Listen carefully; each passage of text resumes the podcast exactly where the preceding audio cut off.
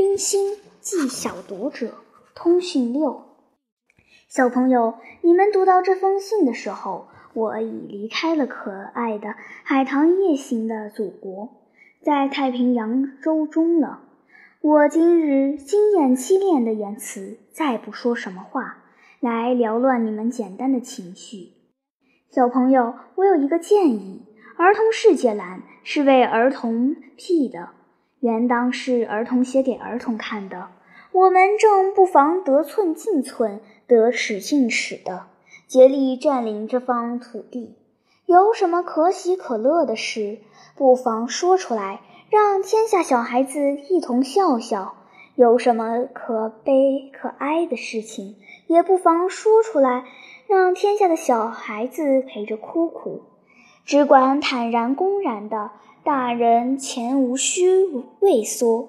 小朋友，这是我们积蓄的秘密，容我们低声逆笑地说吧。大人的思想竟是极高深奥妙的，不是我们所能以测度的。不知道为什么，他们的是非往往和我们的颠倒，往往我们所以可心刺骨的，他们却雍容淡笑的不理。我们所以为是渺小无关的，他们却以为是惊天动地的大事。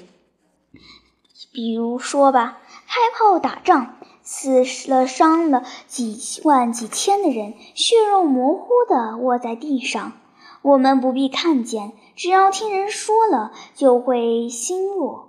夜里要睡不着，或是说起语的，他们却不但在意。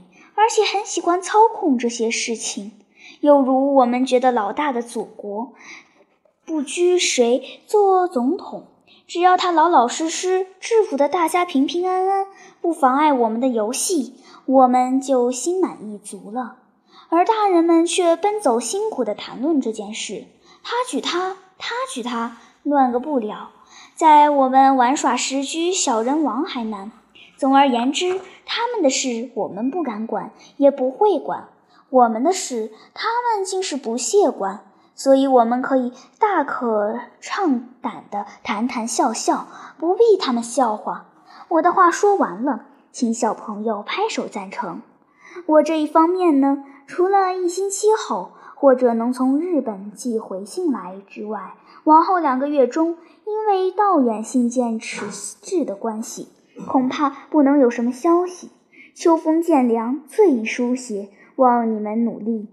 在上海还有许多有意思的事要报告给你们，可惜我太忙，大约要留在船上，对着大海慢慢的写，请等待着。小朋友们，明天午后真个别离了。愿上帝无私照临的爱光永远包围着我们，永远温慰着我们。别了。别了，最后一句话，愿大家努力做个好孩子。